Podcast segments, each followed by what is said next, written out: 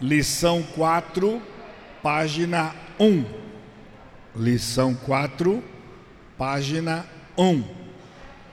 Enquanto você vai se assentando e já abre o seu manual, naquela lista de problemas do nosso exercício, eu percebi que alguns poucos também levantaram suas mãos para abuso de criança e alcoolismo, principalmente, né?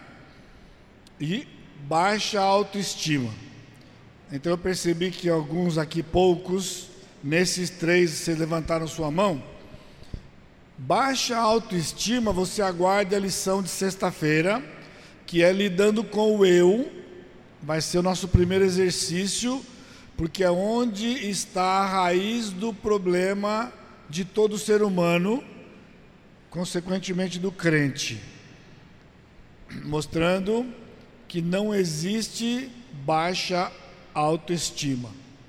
Quando eu fiz esse curso nos Estados Unidos, em 96, há uma cena que eu nunca vou esquecer. O curso eram três semanas, o dia todo, e eu percebi logo na primeira semana que todo intervalinho tinha um senhor conversando com alguém da organização do curso. Ah, participando das aulas, mas dava um intervalinho, estava o homem lá conversando, intervalos mais longos, aquelas conversas intermináveis com o cidadão.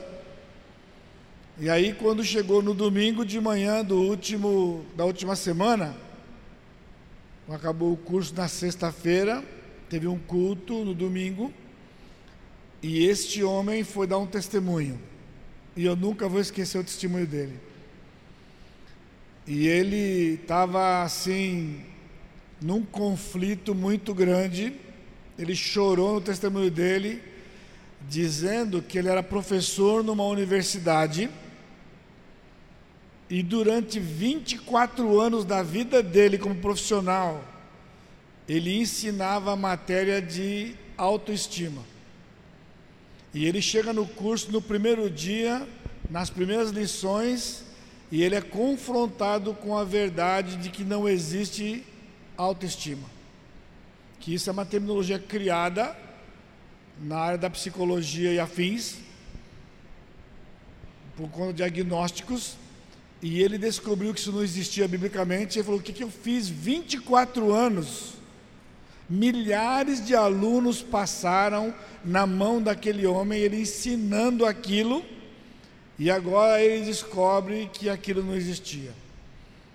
Logicamente que ele foi consolado pela Escritura, no sentido de que você estava na escuridão, não tinha o princípio, se arrepende. Se você encontra com alguém que você pode Hoje até tem facilidade, né? Faz um, uma chamada pública nas redes sociais e resolve o problema. Naquela época não tinha. Se você pensar isso aqui em 96, hoje num zap você resolve tanta coisa, né? Você vai lá na internet e joga uma, uma, uma nota declarativa lá, pede um perdão coletivo, mas não tinha, né? E assim é que eu digo, né? Os crentes vivem nas informações falsas que o mundo traz. Mas entenda, para que você tenha um coração de compaixão, pense num mundo sem Deus, enfrentando uma pandemia. Você acha que eu estou falando de coronavírus? Não, não. A pandemia é de suicídios por conta de ansiedade e depressão. Como que o mundo lida com um negócio desse? Com a psicologia, com as matérias afins, com medicação. É justo isso, porque eles não têm a quem recorrer. Agora é difícil ao crente fazer uso disso. Quando ele tem a verdade de Deus, porque ele tem que abandonar, porque os pais da psicologia e afins, todos sem exceção, eram anti-Deus. E tudo que eles ensinaram foi feito por amostragem de observação. Pega 500 pessoas, mil, duas mil, cinco mil, dez mil, quantas forem, observa e postula, defende, faz tese e gradua. Isso é assim há décadas. Só tem um problema básico com isto. Um problema só. Como você pode traçar um perfil de alguém se você não conhece o perfil perfeito? Todo ser humano na amostragem é caído. Então eles pegam mais caído, menos caído, comparam um caído com o outro e escreve. A Bíblia põe Jesus.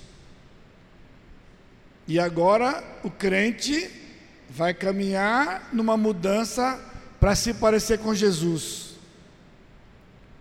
Jesus não tinha nenhum mal.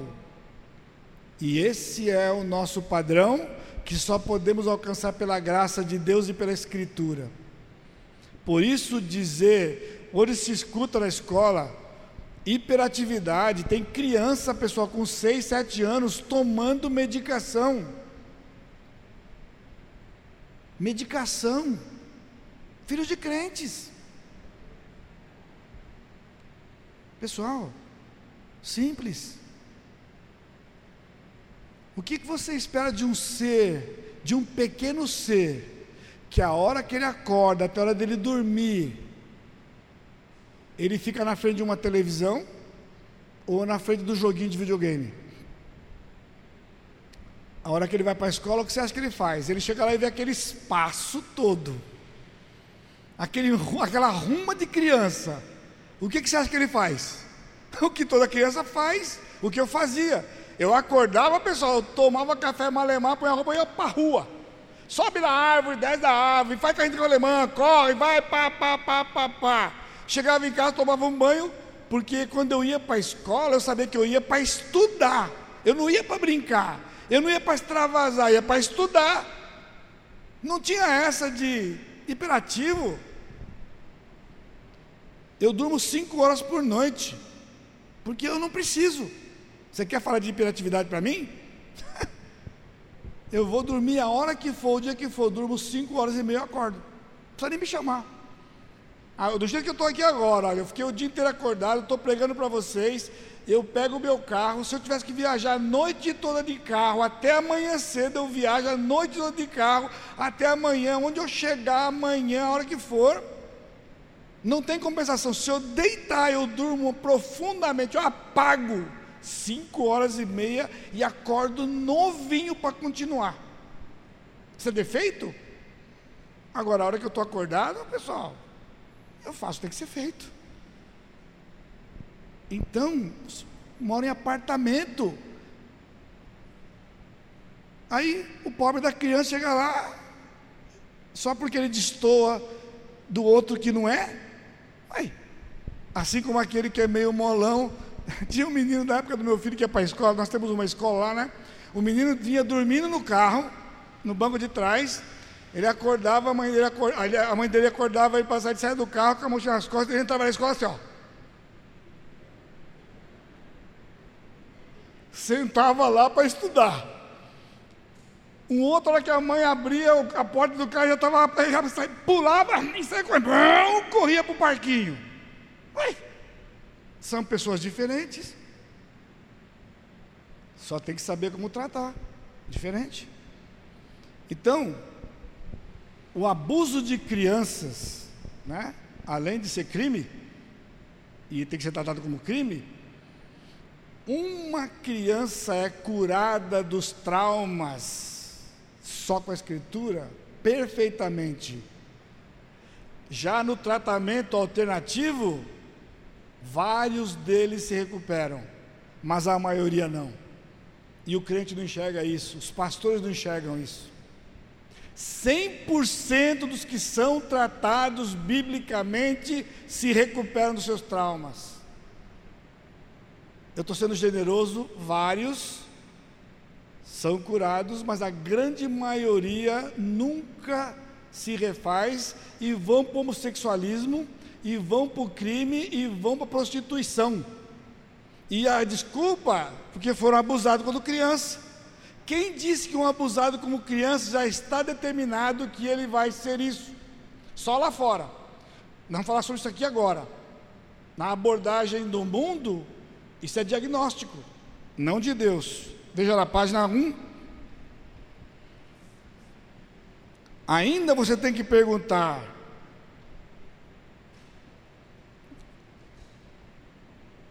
a Bíblia é adequada mesmo para resolver problemas verdadeiramente sérios?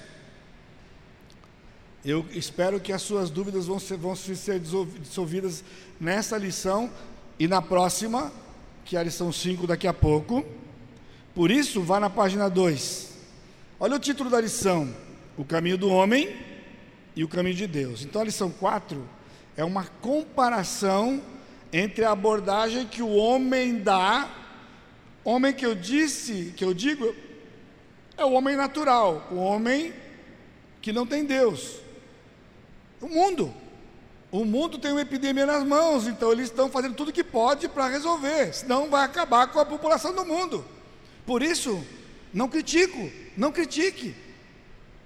Eles não têm onde correr, eles têm que ir para isso, porque eles têm um problema maior que esse, eles não têm Deus e vão ser resolvidos alguns problemas aqui, mas vão passar a eternidade no inferno. Eles não se ligam para isso, eles não querem Deus. Agora, quando se tem Deus, Deus tem o caminho dele, e está aqui. O caminho do homem, página 2, princípio 7 e 8. Você não pode viver de acordo com o plano de Deus por conta própria ou pela sua sabedoria.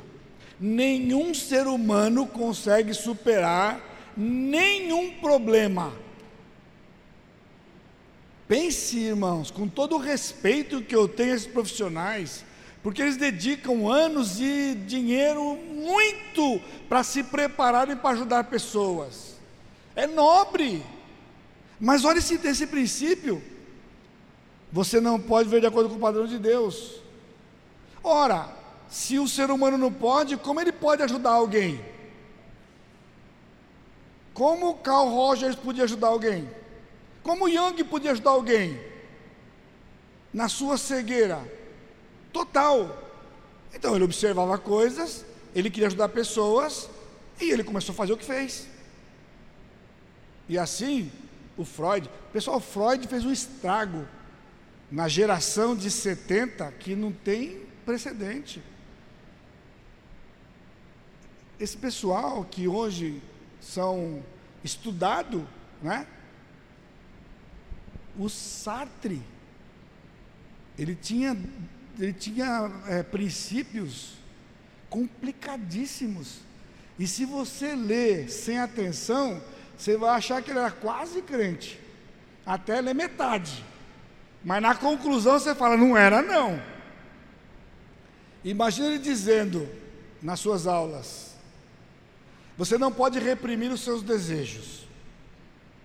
Então, se você estiver atravessando, estiver dirigindo seu carro, um dia chuvoso, e uma senhora de idade está na beira da calçada, ela quer atravessar a rua, e você quiser parar o carro, pare o carro para ela atravessar. Você falou, homem é crente.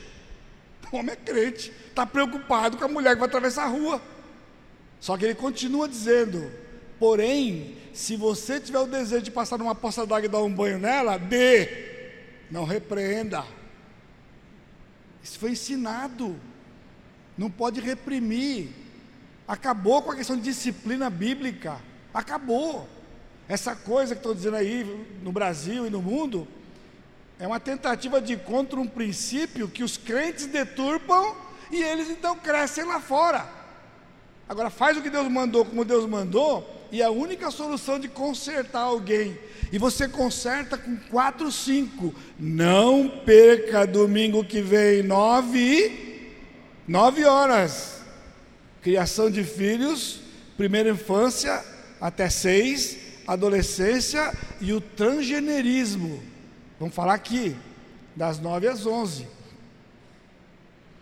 é com seis que conserta, é com seis pessoal, não é lá na frente, não. Se não consertar com seis daí para frente, é tristeza, a graça vai, vai ajudar. Sempre tem solução quando seguir o princípio bíblico. Mas Deus já deu o princípio para nós seguirmos aqui. Esse é o caminho do homem. Princípio 8. O homem natural é egocêntrico e rebelde em relação ao caminho de Deus. Além disso, a obediência parcial a Deus é tão inaceitável, inaceitável diante dele quanto a rebelião deliberada. 1 Samuel 15. 1 Samuel 15. Nós temos uma história que você conhece, a história de Saul. Versículo 3.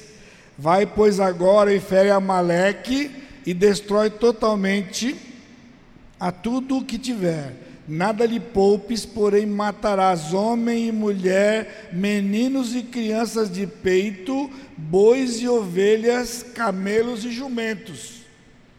Essa foi a ordem. Pastor, que Deus é esse que manda matar criança de peito e criança pequena e mulher? Tem gente que é revoltado contra Deus por causa disso. E tem crente que não entende. Está aí, pastor, eu não entendo, mas está aí. Nenhum nem outro é bom.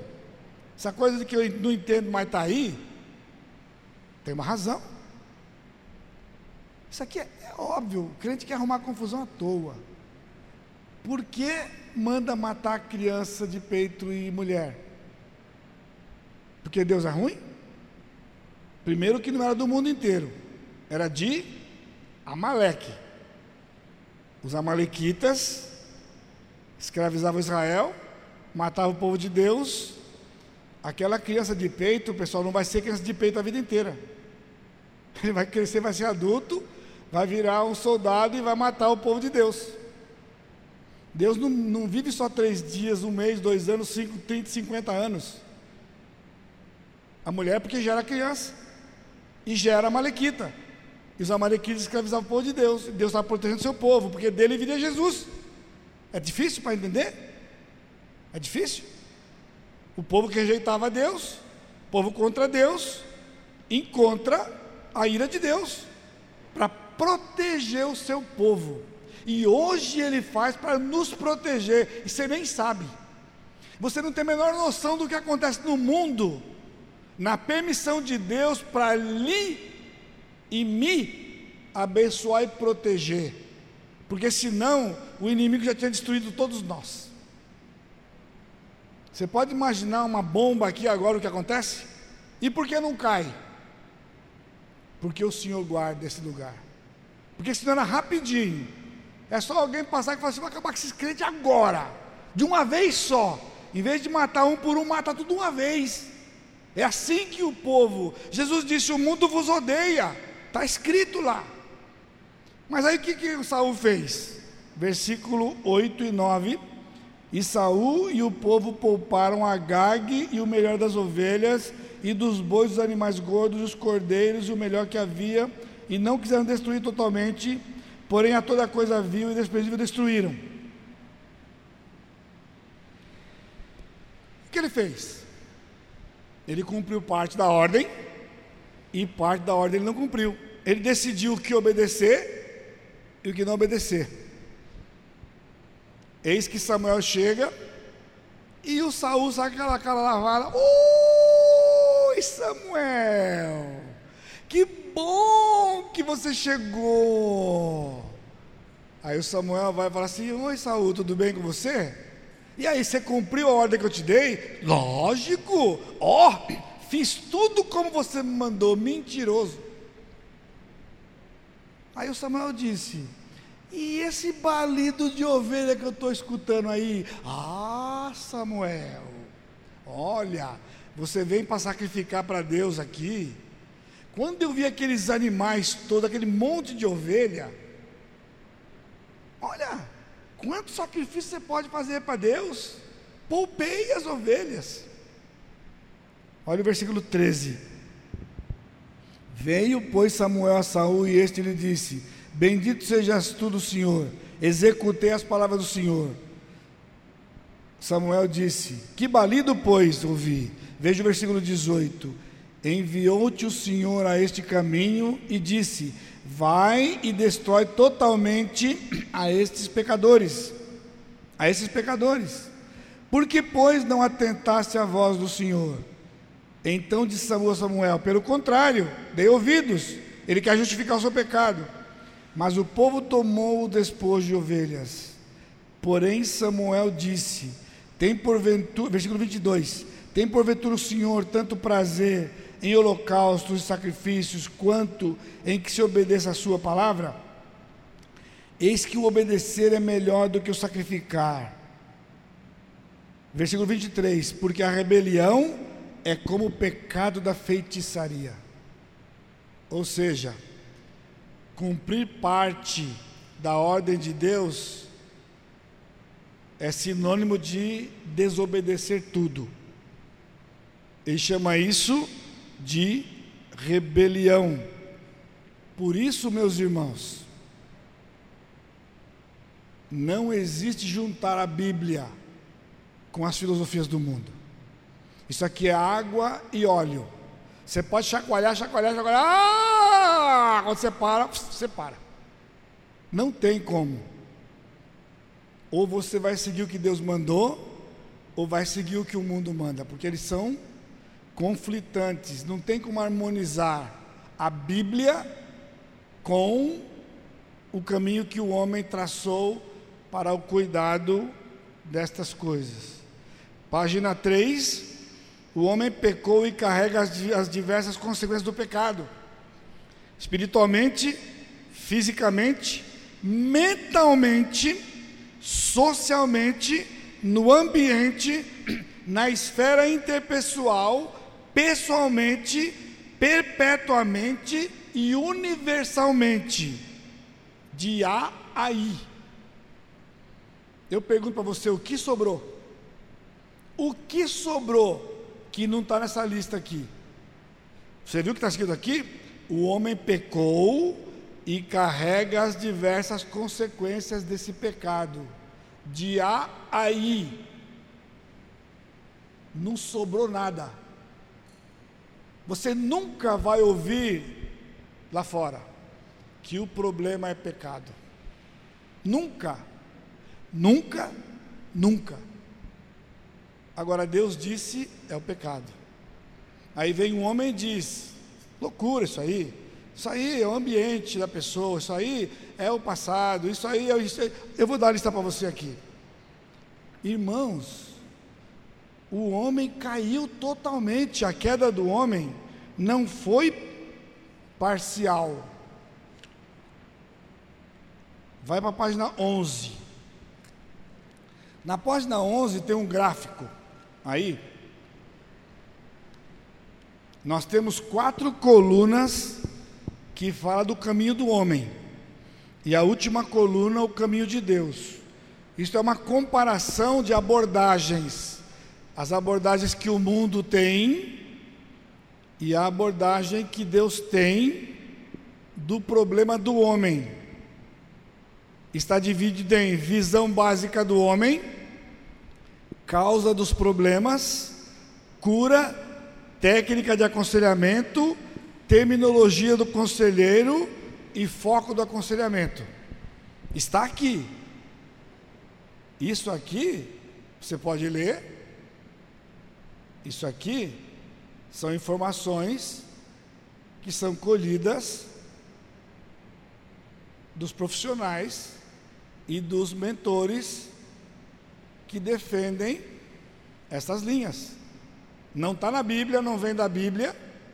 E mesmo um, um crente que é um profissional assim, eticamente ele não pode usar a Bíblia. E alguns usam, isso é pecado também. Porque ele faz um juramento lá quando ele se forma, dizendo que vai tratar daquele jeito. Então, se ele misturar aqui, ele está descumprindo o juramento. E vai dizer que é por causa de Deus? Não, por causa de Deus ele não tinha nem que estar lá. Se fosse, se você quer levar para esse lado, então cuidado você, cuidado. Na verdade, você quer pegar alguns princípios da Bíblia que você acredita e querer enxertar no que está lá, mas a base é o que está lá. E você vai ver aqui que não funciona, por quê? Porque isso é oposto. Veja, Nós temos aqui instintivo, comportamental, potencial positivo, espiritualista. Esses quatro representam todos. Tem outros, tem nuances, os grupos se subdividem, mas basicamente está aqui, está aqui. Veja, o, a abordagem instintiva. Instintiva. A causa do problema. O ventinho aqui, peraí. Perdão.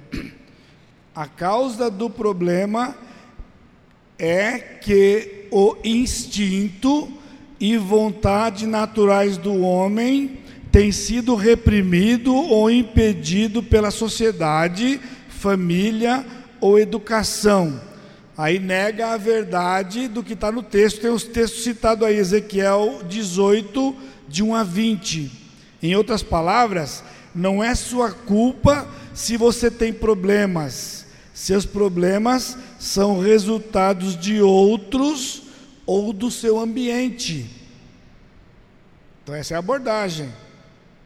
Não pode reprimir. Hoje, você não pode reprimir a criança, porque senão ele fica revoltado, ele fica traumatizado e vai dar problemas. Ele vai se, não vai sociabilizar. Tem que deixar que ele mesmo encontre o seu caminho. Instinto, pessoal. Instinto é palavra de animal. Porque é exatamente isso. É exatamente isto. Eles entendem que o homem é um animal racional. O animal irracional, que é o animal, ele tem instinto. Sabe o que é instinto? Imagina você, aqui o, o, a fêmea do cachorro é o quê? Oi? É cadela mesmo? É porque lá em São José chama cachorra, é feio, né? Cadela. Imagina uma cadela que ficou prenha e então agora ela teve seus filhotinhos, oito filhotes. E quando ela pariu, os oito filhotes, morreram cinco, ficaram três.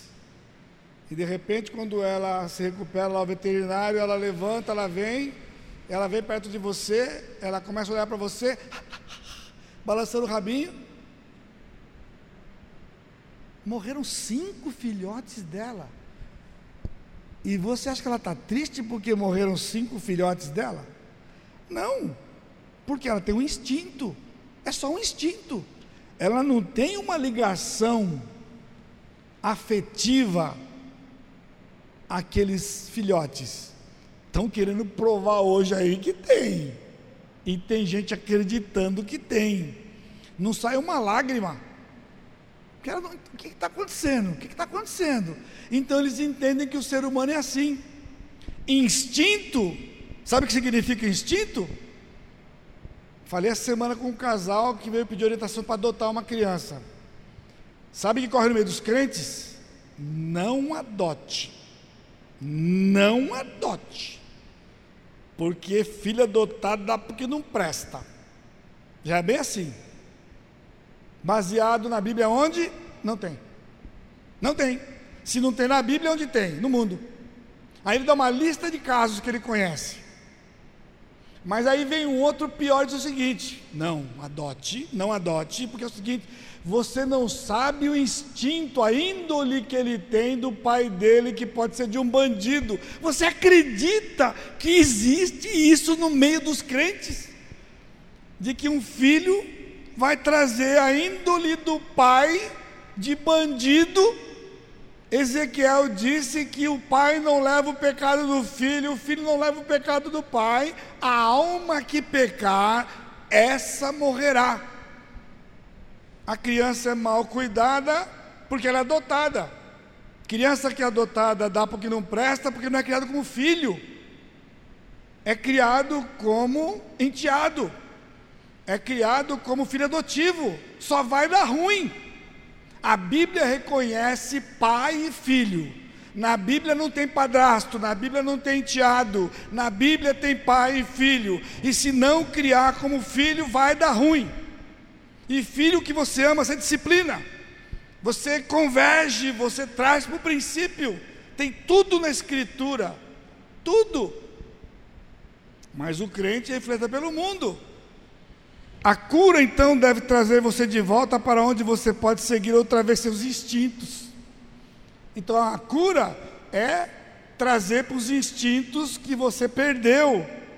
Você precisa se libertar de todos os constrangimentos que impedem você de satisfazer a sua vontade. Você foi reprimido, agora tem que reverter a repressão. Você tem que se libertar disso. Ainda que essa abordagem admite que você não pode entender você mesmo, a única pessoa que supostamente pode interpretar o seu subconsciente, que é uma palavra que não tem na Bíblia, pensamentos irracionais, que também não tem na Bíblia, e sonhos é outro ser humano que usa muitos métodos. É assim que eles tratam. Qual é a técnica de aconselhamento? Muitas vezes o foco está na sondagem intensa no passado do aconselhado e métodos que exigem do aconselhado dar todo o controle de sua mente para o conselheiro. Pessoal, isso é sério? Isso é sério? Isso é sério? Isso aqui é um homem querendo ter o poder de Deus, de entrar na mente de uma pessoa e conduzir essa pessoa para algum lugar. Só Deus pode fazer isso e faz isso pela Escritura, pelo Espírito Santo que habita no crente. Isso é sério? Isso é querer ter o lugar de Deus. Eles não sabem disso, porque eles aprenderam como uma coisa que salva pessoas. Logo, ele está lá na boa intenção. Mas de boa intenção, pessoal, o inferno está cheio. A questão é que Deus não ensinou isso. Não tem como. Você quer saber do passado? A Bíblia trata de passado. Como que ela trata de passado? Para saber quais são as distorções do passado, não que fizeram com você, mas que você possa ter feito fora do princípio, e se alguém pecou contra você no passado, você vai aprender biblicamente o que é o perdão, porque essa pessoa é escrava da revolta, da ira pelo que supostamente fizeram para ele. A Bíblia diz, Apocalipse capítulo 2: Lembra-te, pois, onde caíste, arrepende-te e volta à prática das primeiras obras. Diagnóstico do pastor? Não, de Deus. Vai discutir com o chefe? Você vai querer discutir com o chefe? Ele mandou Davi sabia disso, sonda, meu Deus, e conhece o meu coração, prova-me conhece os meus pensamentos, vê se há em mim algum caminho mau e guia-me pelo caminho eterno. Davi não sofria por causa de pecados dos outros, Davi sofria pelos seus pecados não tratados, ou por não entender o pecado que cometeram contra ele. Isso é diagnóstico, isso é cura. A abordagem comportamental, segunda lista, segunda coluna, expõe que o homem é mais uma vez assumido uma forma mais elevada de animal, tendo reflexos e reações condicionais. Assim como eles condicionam o elefante para subir lá naquele banquinho, e condiciona animais no tratamento, querem fazer com o ser humano a mesma coisa porque parte do ponto que o animal, que o homem, o homem é um animal. Irmãos, a Bíblia diz que nós somos criados à imagem e semelhança de Deus. Nada a ver com animal. Não tem a menor semelhança. A menor semelhança. Aí vem o diabo e coloca no coração de um cidadão para dizer que o homem veio do macaco. Aí vem a ciência suposta mais tarde e diz que o homem, o cérebro do homem é mais parecido com o cérebro do elefante do que do macaco. Do macaco só tem uma suposta aparência muito mal, muito mal. Mal. Nós fomos criados à imagem e semelhança de Deus. Isso é Bíblia pura. Um crente não pode negar isso. Ele não pode se curvar a uma informação dessa e um tratamento desse. Isso é uma aberração contra o próprio Deus. Qual é a causa dos problemas? É que o homem tem sido influenciado erradamente por coisas ao seu redor. É o comportamento dele é afetado pelo ambiente que ele vive. Se fosse assim, todo favelado não prestava. E todo mundo que mora em, mora em bairro de gente rico seria boa gente. E é o que nós vemos? Não. Tem boa gente na favela, tem pilantra no meio do povo rico, porque o coração do homem é mau. Jesus disse: do coração procedem os maus desígnios. Qual é a cura? Reprogramar ou recondicionar você para responder de maneira correta. Infelizmente, o conselho treinado nessa abordagem determina como você poderia ser recondicionado de acordo com o treinamento dele. E ele nega 1 Pedro 3, 4, 1, 3, 4. Que recondicionar, irmãos. Sabe o que é recondicionar? Recondicionar é quando você pega um computador quebrado e você troca a peça e põe peça paralela para poder fazer ele funcionar meia boca. Isso é recondicionar. O que está escrito em 2 Coríntios 5,17? Assim, se alguém está em Cristo, recondicionado ele é. Na sua, na minha não. Nova criatura é. Na língua grega, o nova aqui é totalmente novo, porque na língua grega tem uma outra palavra nova que significa reformado. Mas Jesus não usou essa. Você não foi reformado. Você é uma nova criatura. E como nova criatura, você tem solução de Deus para os seus problemas, porque a solução está em Jesus. A técnica do aconselhamento particular pode ser levar muitos crentes ao erro, desde que possa parecer superficialmente que recompensa e castigo são os mesmos métodos usados por Deus. Está na veia do crente isso. O animalzinho faz a coisa certa, ganha um biscoitinho. Se ele faz a coisa errada, uma varadinha nele. Isso é a disciplina que Deus criou. Essa coisa de recompensa e castigo não está na Bíblia, não, irmãos. Muitos pais fazem com seus filhos. Querido, se você for obediente no final do ano, você vai ganhar um presentinho, viu? Ó, Papai Noel vai trazer um presentinho para você. Não, pastor, aqui ninguém fala de Papai Noel, não. Não, o Papai Noel é o marido, ou é a esposa que trabalha, a Mamãe Noel. O princípio é o mesmo. Como se Deus fosse aquele velhinho que, se você for bonzinho do ano, ganha um presentinho. E se você fizer coisa errada, você apanha. Sabe onde os pais aprenderam? Lá fora. Com isso que corre na escola, no mundo e entrou na igreja. E os pastores não percebem e falam amém. Que amém? A Bíblia está aqui. Não é assim, você faz a coisa certa, Deus te abençoa. Você faz a coisa errada, Deus te castiga. Você diz isso para o outro, sem nenhuma base da Escritura. Deus nunca castiga os seus filhos, Ele disciplina para aproveitamento, para desfrutar da santidade dEle. E se ele não fosse misericordioso, não tinha um crente vivo. Porque nós só fazemos presepada, irmãos. Só presepada. Se fosse assim, não sobrava um de nós. Deus é santo. Potencial positivo. A abordagem do poder declara que o homem é assumido ser basicamente bom. Não, você é bom. O homem é bom. Se você cavar, cavar, cavar lá no fundo, você vai descobrir que ele é bom. Ninguém é ruim, é o oposto. Agora, interessante, eles fazem o mesmo curso, eles aprendem as mesmas técnicas, só que durante o curso eles escolhem qual abordagem eles vão usar. Eles conhecem todas, mas um é de um, outro é do outro, outro é do outro. Eles se batem um no outro lá.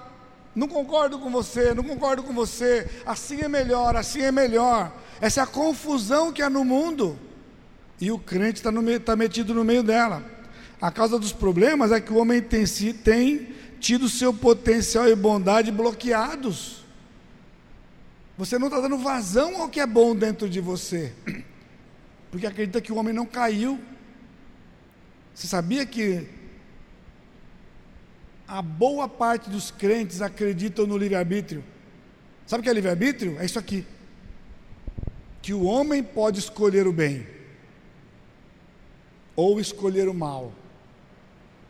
Isso corre nas igrejas. Por isso, a pregação do evangelho é persuasiva, cheia de ilustrações tentando provar para a pessoa que Jesus é bom Jesus é pregado como se ele fosse um suplicante de gente para segui-lo. Pelo amor de Deus, segue Jesus, segue Jesus. Não é o meu, não. Não é o meu, não. O meu, quando os discípulos não gostaram da palestra que ele fez em João 6, ele disse: todo mundo foi embora. Primeiro que ele pregou e não se preocupou. Todo mundo foi embora. Nota zero em evangelismo no seminário sobraram só os apóstolos. Lembra lá? Aí Jesus ficou todo chateado, todo triste, com todo respeito, estou falando. E ele falou assim: Pedro, o que foi que eu fiz, Pedro? Aí Pedro falou assim: Senhor, o senhor foi muito duro com esse povo, senhor. O senhor foi muito duro. O senhor tem que pegar mais leve. Desse jeito ninguém vai seguir o senhor, não. Aí veio João e falou assim: Não, o senhor tinha que ter mandado descer fogo. Esse povo não esse povo não presta, não. Isso é João, filho do trovão. Foi assim que Jesus fez? Não. Jesus olhou para eles e falou assim: Vocês não vão embora também? Vocês não vão embora também? Vai, vai um pastor fazer um negócio desse, para você ver o que, que dá. Não fica, não, pastor. Mas o que foi que eles disseram? Ficaram ofendidos? Problema de imagem? Não. Senhor, para onde iremos? Tu tens as palavras de vida eterna. Eles sabiam porque estavam ali. E só ficariam ali aqueles que souberem que Jesus tem as palavras de vida eterna. Isto só e somente pela graça de Deus. Só. Por isso, o homem não tem livre-arbítrio Adão perdeu o livre-arbítrio quando ele escolheu pecar. Ele tinha livre-arbítrio, foi único, único, e usou o livre-arbítrio para pecar contra Deus. Logo depois, então, os filhos que nasceram, nasceram tendentes ao pecado, ao mal. Não escolhem o bom. Mas não confunda porque o cara toma decisões pequenas entre o bom e o ruim, inclusive com motivação errada. Por que, que você acha que alguém dá esmola para o outro? Porque está preocupado com o ser humano? Não, porque foi ensinado se der esmola ele vai para o céu. Então ele dá esmola para ir para o céu. Se ele soubesse que não dava um, não dava um milímetro para o céu, ele não dava nada, porque o homem é avarento e egoísta. Então tem motivações erradas, isso é condicionamento. Condiciona a sociedade a fazer o bem com supostos galardões que a Bíblia nunca deu. Isto é sério. Vamos liberar o potencial positivo. E o último, o espiritualista, abordar. Essa aqui está na moda, pessoal. O problema são os espíritos. Ele é vítima dos espíritos. A causa é que o homem está sob o controle de ou comprometido com espíritos, demônios ou seus ancestrais. Isso aqui não é a psicologia, isso aqui é o ser humano que ou ele é espírita ou ele é neopentecostal acreditando nisso. O casal está com problema, chama o pastor, o pastor vai lá, ouve o problema, eles estão se pegando lá, em vez de se amar, ele pergunta: onde é o quarto de vocês? Aí o pessoal vai lá, abre o quarto. E ele começa a ungir o leito. Vão ungir o leito, porque tem demônio aqui nesse quarto. Ele isenta totalmente aquele marido e aquela mulher das presepadas que eles fazem de pecado contra Deus e um com o outro e joga na conta do demônio. E o demônio está ali para se defender. E quando a briga é feia, feia, feia, o pastor a casa toda. Falou: o negócio não é só no quarto, não. Está na cozinha, está no banheiro, está na sala, está em tudo quanto é lugar. E quando eles estão para querer se matar um ao outro, ele unge o quarteirão inteiro. Você pensa que eu estou brincando? Você acha que eu estou debochando? Não! Isso aqui é uma indignação santa contra o que estão fazendo com a Escritura no meio do povo de Deus. E o povo está acreditando nisso, é lógico bota a culpa no outro, eu estou de bonito. Continua fazendo. E bota na conta. Sem contar o diabo, né? O diabo recebe na conta dele todo dia. Todo dia estão botando na conta dele, ah, o diabo me fez, o diabo, hoje o diabo estava solto. Hoje o diabo estava. Que esse negócio de solto, pessoal. Que é solto. Aí vem outro, não, está amarrado. Peraí, está solto ou está amarrado? Me ajuda, por favor. Ele está solto ou está amarrado? Ele não pode estar tá amarrado aqui, solto aqui. O problema não é ele, não, é o coração. Por isso, a abordagem de Deus na outra coluna, a, a, a visão básica do homem por Deus é que o homem foi feito à imagem de Deus e caiu num estado de depravação. E todos os seus problemas são resultados do que fato que o pecado entrou no mundo. A causa dos problemas é que o homem é rebelde, incrédulo, desobediente e nega o poder de Deus, de um jeito ou de outro, numa esfera ou noutra. A cura para o problema do homem é a primeira a salvação e depois andar em seu caminho através do fortalecimento do Espírito Santo. Esse é o caminho de Deus. Você percebeu que tem tudo a ver com a Bíblia? Você estava certo quando a Bíblia trata do pecado. Você só não sabia que esses problemas têm pecado envolvido, porque está influenciado pelas técnicas do mundo. Por isso tem esperança ah, irmão, você não tem noção daquele dia quando Cristo morreu na cruz, o que ele fez. Ali, ele cravou os pecados. Ali, ele consumou a promessa de Deus quando Adão pecou no jardim. A solução. Enquanto o mundo está batendo cabeça numa confusão, os crentes estão lá e quando você ajuda, pela graça de Deus, alguém a reconhecer seu pecado, não é ruim. Solução. Porque Cristo já morreu pelo pecado. E o pecado não tem mais domínio sobre nós. Isso é a promessa do Senhor para nós. Isso aqui é terapêutico. Isso é cura. Isso é cura. Você não tem noção dos problemas que as pessoas têm por conta de culpa. Por exemplo, lá na frente eu vou falar com mais profundidade. Quando falar de depressão e ansiedade, aqui é só umas pérolas para vocês, para você voltar amanhã. Você sabia que para a medicina a esquizofrenia é uma doença sem cura? Você sabia disso? Pois é. Esquizofrenia. O que tem de gente hoje diagnosticado com esquizofrenia, você não tem noção. Antigamente, era só aquele que era louco. Era louco.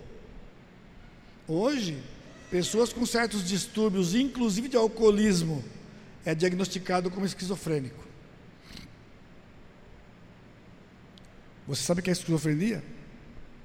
Esquizofrenia é a fuga de um ser humano no lugar que ele encontra de esperança, dentro dele mesmo, para fugir da culpa de algo que nem aconteceu.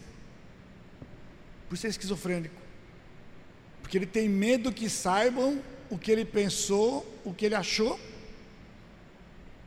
e ele não consegue conviver de ter pensado e achado o que ele pensou. E de tanto sofrer e tomar remédio, ele descobre que do louco ninguém cobra nada, porque ele escuta isso. Então ele se torna assim, porque ali ele tem um lugar de paz. Olha que triste, está aqui. Quando você consegue entrar no coração de uma pessoa desta e dizer para ele que Cristo morreu pelo pecado dele, que a solução, ele é liberto. Eu conheci um homem aposentado pelo INSS, esquizofrênico, conhecido na cidade, tentativa de suicídio várias, de pular na frente do caminhão, pular na frente do carro para se matar. Bandido matou gente. Assim era ele. E o Senhor tinha um plano na vida dele. Um dia, ele planejou matar um crente. E seguiu o crente. Começou, vou matar esse camarada. E planejou o dia. E era um domingo. E ele falou: Vou seguir esse camarada e hoje eu mato esse camarada. Seguiu o camarada, o cara entrou numa igreja. E ele entrou, porque na saída da igreja matava o peão. E naquela noite, o Senhor entrou na vida desse homem. E esse homem foi transformado pelo poder do Evangelho. E, passados meses, ele começou a pensar: peraí, mas eu sou aposentado por invalidez, mas eu não sou doente mais. Cristo me libertou. Eu nunca fui doente, eu era mal, eu era mal. E ele teve uma brilhante ideia. Vou lá no INSS e vou pedir uma junta médica para me liberar. E ele, com aquele primeiro amor, achou que era tão simplesinho. Chega lá, convoca os médicos e dão alta para ele. E ele foi. Quando ele chegou no hospital lá, Ô oh, João, os médicos todos conheciam o cidadão. Ó. Oh. Ô oh, João, como é que você está? Tô bem, doutor. Doutor, tô curado, doutor. É, João. É mesmo? Então, doutor, eu vim aqui. Será que o senhor não faz uma junta médica para poder me liberar? Porque eu não estou doente, não. É, João. Ô, João, o que, que você está tomando, João? Estou tomando nada não, doutor, eu sou crente.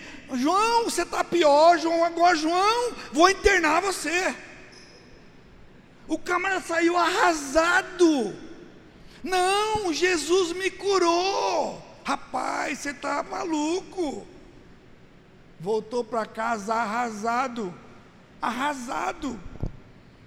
Passou mais um tempo, voltou lá outra vez. João, já falei para você, João, esses remédios são complicados, você não pode cortar o remédio, João. João! E João insistiu. Olha como Deus faz. Um dia ele foi lá e os médicos falaram assim: rapaz, vamos fazer uma junta médica e provar para esse peão que ele está maluco? Esse cara não vai parar de vir aqui. Esse cara não vai parar de vir aqui. E convocar a junta de médicos. E atestaram o poder de Deus. E liberaram esse camarada. Ele prega nas prisões de Fortaleza. Anos. Anos que ele prega lá para os bandidos. E dá o testemunho dele. E os médicos não sabem o que fazem com o João. Porque o João foi curado. A cura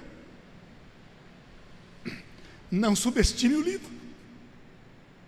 Não subestime o livro, irmãos. Isso é o poder de Deus. Isso é um processo. de arrependimento, consertar coisas, reparar coisas, pendências bíblicas.